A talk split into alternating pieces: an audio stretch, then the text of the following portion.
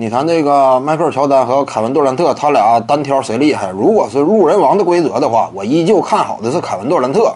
这个东西怎么讲呢？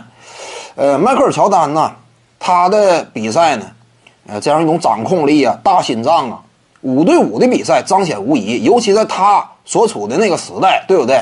并不是特别强调三分远射。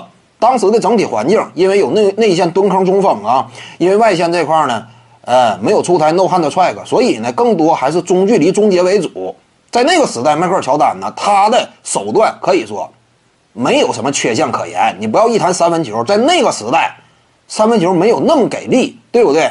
当时的迈克尔乔丹，他那种打法，在那个时期绝对是立得住的。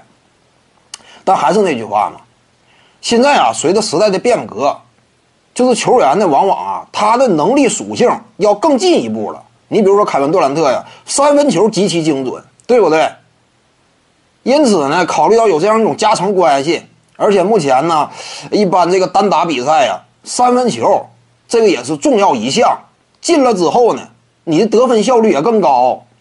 你有这一项多余的技术支撑的话，你当然整体表现呢就更有底气了。凯文杜兰特呢，身高臂展都压制迈克尔乔丹。一对一的情况之下，没有其他任何人干扰，阿杜打乔丹呐，不见得特别费劲，对不对？因为他就是这样嘛。我一伸胳膊，一般般的你根本够不着他。你别说是一个后卫防杜兰特了，你一个中锋内线，你想盖杜兰特呀，那都相当困难的。所以他的进攻呢，面对一般般的后卫线球员。你就算说身体素质优秀，杜兰特身体素质也不差，技巧又是顶级，身体优势往那一摆，他的进攻我感觉会更加游刃有余一些。